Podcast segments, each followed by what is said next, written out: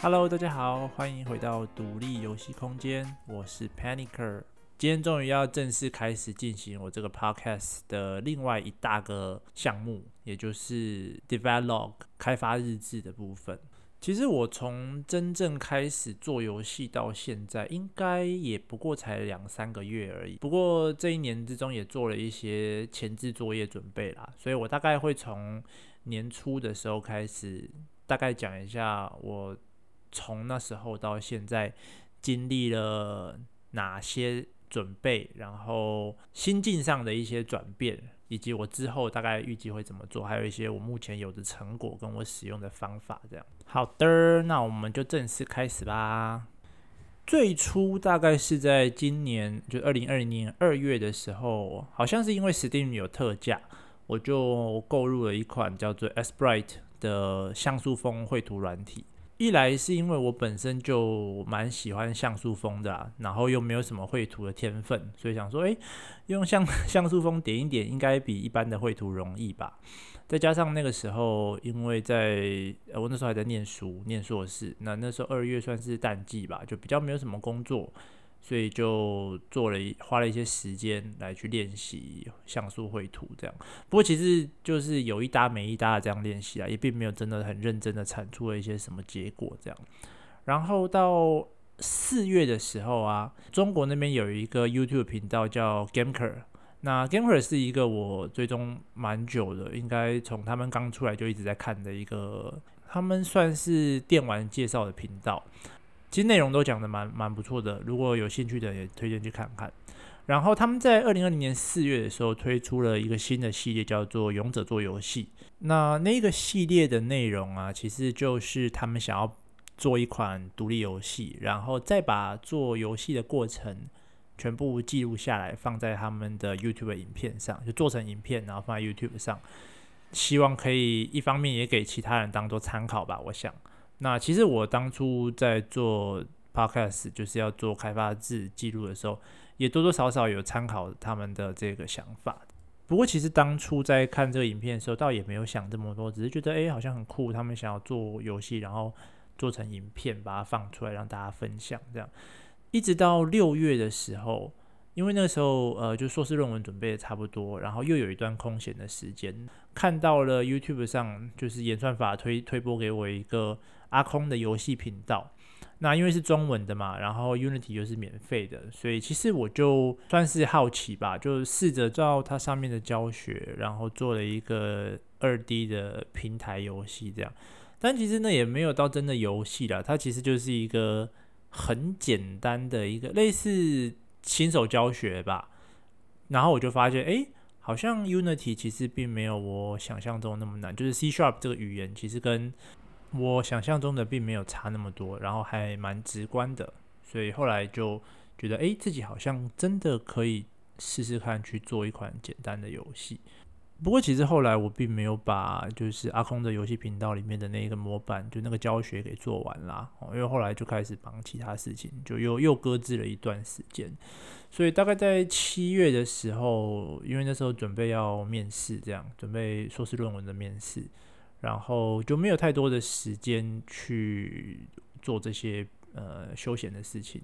其实大部分的时间也都是就在花 YouTube 看影片这样，不过也很巧，那时候就 YouTube 就推给我了 GMTK 这个频道哦，就是我前面提过很多次的这个 Game Makers Toolkit。那因为其实那那个月也很累嘛，没有什么心力去写游戏啊、写程式啊，所以就把空闲时间全部拿来看 YouTube 影片，然后就一直在看 GMTK 啊，后来又被推播了呃 GDC 啊，然后其他游戏制作人的。这个开发日志，然后到最后接触 Podcast，那时候其实中文的 Podcast 在做游戏其实非常少，呃，大概就三个吧，一个是游戏客栈，然后巨魔罗比说六探的频道，然后还有 Game 话不加酱，嗯，对，就这三个而已，所以我才想说，诶，那好像是一个还没有被开发的市场，所以我就想说，那我就来做做看吧。所以大概在呃八月初的时候，二零二零年的八月，我才上传了我的第一支 podcast 的音档。好，然后从那时候开始，因为其实呃口试也结束了，面试已经结束了，接下来就等着把资料交一交就可以毕业了。所以那时候我就认真的开始要决定做游戏了，然后就有了第一次的 brainstorm。那第一次的 brainstorm，我想了两款游戏，那时候跟另外一个朋友一起做这样，然后想出来两款游戏，第一个是一个二 D 的平台动作游戏。那当初我在想这一款游戏的时候，有三个主要的特色。第一个就是，呃，我从一款叫做《一之一》的一个 Game Jam 的游戏里面获得的 idea。那那款游戏的特色就是，它整个游戏就只有一关，可是你有很多不同的主角可以选，然后每一个主角都会有不太一样的移动或者是能力，这样，所以。每一个角色在玩这个同样的关卡的时候，譬如说有些是一碰到水就会死掉，就有些是浮出水面的反而会死掉。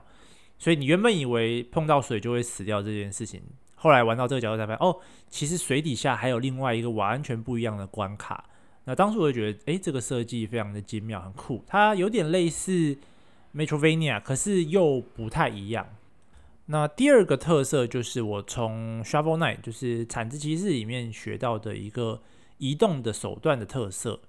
就是 Shovel Knight 呢，它其实在后续的 DLC 更新之后，推出了蛮多新的角色。那可是它的关卡呢，其实并没有太大的变化，就很多时候你还是在玩同一个关卡，可是不同的角色它有不同的移动方式，所以你就可以用不同的方式去突破同一个关卡。哦，所以我当初想要把这个特色跟 Level One 的这一个特色结合在一起，就可以让玩家在同一个地图当中，借由不同的角色，可以玩到不一样的玩法，甚至体验到不同的关卡跟剧情。那第三个特色其实是我自己非常喜欢的一个设计，就是极简风的按钮设计，就是不会每一个动作都对应一个按键。我当初其实希望的是，整个游戏就只要有一个按键就好，哦，你就只要做，就不管你是要跳跃、要攻击、要什么，都是同一个按钮。但是因为不同的角色有不同的移动跟攻击手段，所以就可以产生不同的游玩方式跟效果。第二款游戏就没有这么具体的细节了，不过当然当初也是有 brainstorm 出一些想法啦。呃，譬如说，我希望做的是一款剧情向的，那大致的想法 idea，其实我都已经有了，只是表现的手法当初并没有一个很好的结果，可能是文字冒险啊，也有可能是解谜式的，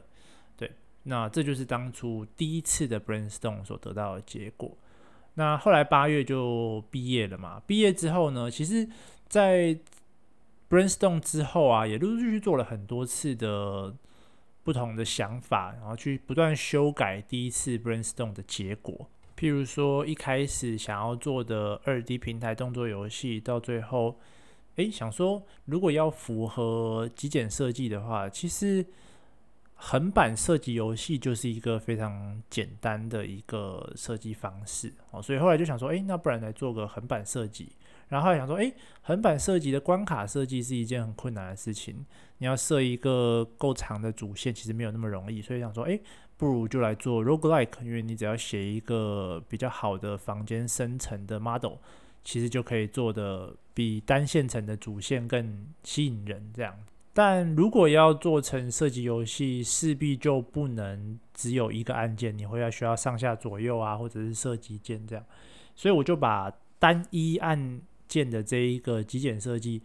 跳到了另外一款我当初想好的第二款游戏上，所以它就有点变成一个只有单一按键的一个叙事游戏。那其实这些都是想法啦，哦，这都是后来后来在不断的思索改变之后的一些想法。到了这边算是比较确立了自己的方向之后，我就去买了 Udemy 上面的一个课程。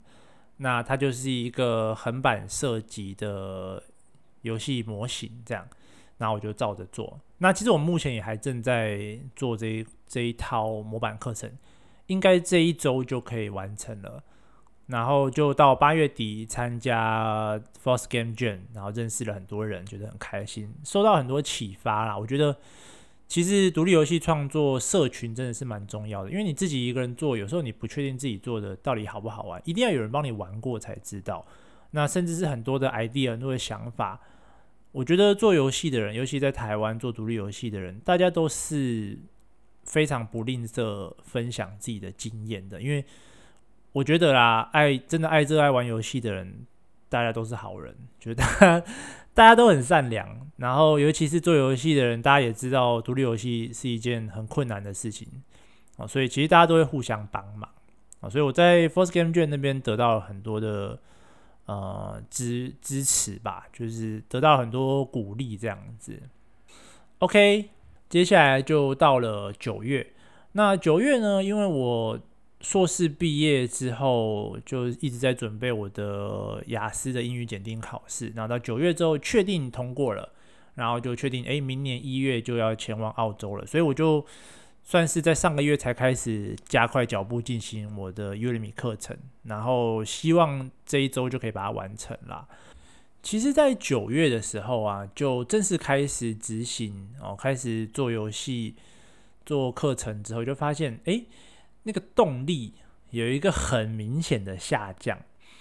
哦，就是比起八月啊、七月啊，单纯在看一些游戏设计理论啊，或者是看别人做游戏的时候，那就是一个纯粹的快乐，就诶，做游戏好像没有想象这么难，我也可以做得到这样。然后到九月、八月底、九月实际开始做，你就发现好像没有自己想象的这么简单，就会开始遇到很多的撞墙期。那这个东西其实叫做呃，不知道有没有人听过，叫达克效应。哦，那达克效应有两个很有名的特征点，就是愚者之巅跟绝望之谷。哦，如果如果可能有人有看过这个图，就它是一个开高非常高的一个坡峰，然后瞬间跌到谷底，然后再很慢很慢很慢的爬回当初这个高峰。那它这个图片形容的就是人对于一个新技术的自信心的程度，就是一开始呢，当你还没有实际去做，你看了很多人的资料之后，你觉得好像没有那么难，你觉得好像很简单，你觉得你也可以。其实是因为你对这一个技术或对这个行业的了解太少了，你才会产生这样子，有一点像是自大、骄傲的一种情况，然后这叫愚者之巅。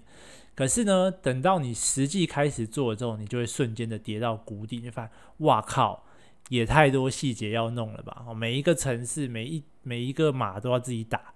这时候你就会进入了所谓的绝望之谷，然后这时候你就会感受到非常多的阻力。哦，那但是其实这个时候才是你真正开始在成长、在学习的时候。不过这件事情，其实我在。开始之前就有稍稍的预料到会有这样子的情况，不过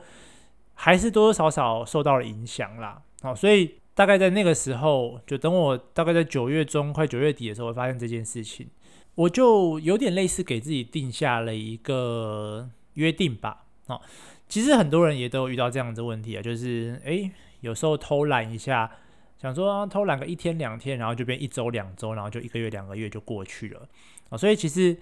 在独立游戏开发，大家有一个东西叫做 Screenshot Saturday，就是呃，荧幕截图周六，就是每个礼拜六你都把自己开发的进度用 Screenshot，就是荧幕截图的方式放在你的社群媒体上。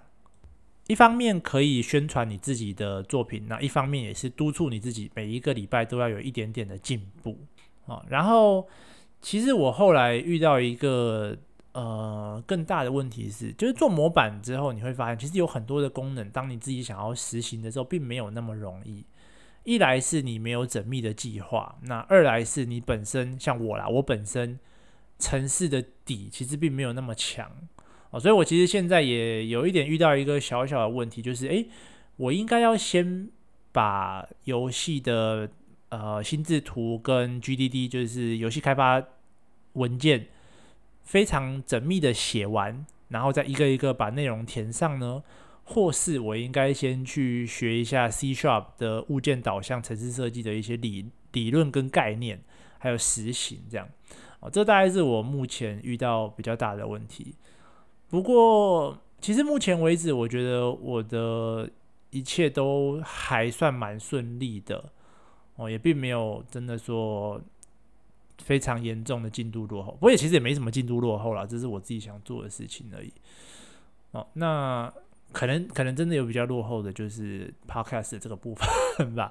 原本说好一周，后来变两周，还真的很准时，就就一次两周才才更新这样。之后应该会再慢慢加快脚步吧，我猜。如果有好的题目、好的内容的话，因为其实自己一个人有时候要收集这些资料也没这么容易。哦，不过可以预告一下，下一次的内容我自己本身很期待。我、哦、自己自己非常的觉得这个内容超级有趣哦，那大家可以期待一下下一次的这个节目。那以上这个大概就是我从今年年初一直到现在的一些呃结果，还有心路历程。这样，我相信，尤其是达克效应这件事情，其实每一个想要踏入独立游戏开发的，尤其你不是本科系的人，一定会遇到这样子的问题。那如果你预先知道了会有这样子的状况，其实你也会比较好去预防这件事情的发生。那在游戏开发的这个路上啊，啊，其实有一些伙伴可以帮你一起，不管是鼓励啊，甚至是给你一些很实质的金援啊，哦，或者是技术资源，其实都是蛮重要的。非常推荐大家不要闭门造车，尽量的去跟。各个社群搭建良好的桥梁，因为其实台湾呃，脸书上就蛮多这样的社团，Discord 也蛮多的，那大家都非常厉害，而且很认真在做这些事情。所以当你去看了他们的时候，你就会觉得啊，我好像有点太废了，我必须要，就是我本来就已经没他们那么厉害了，然后还没有他们这么努力，就会有点跟不上的感觉，你就会更发愤图强去做这件事情。OK，那。这一次的节目应该就到这边喽，感谢你的收听，我们下次见，拜拜。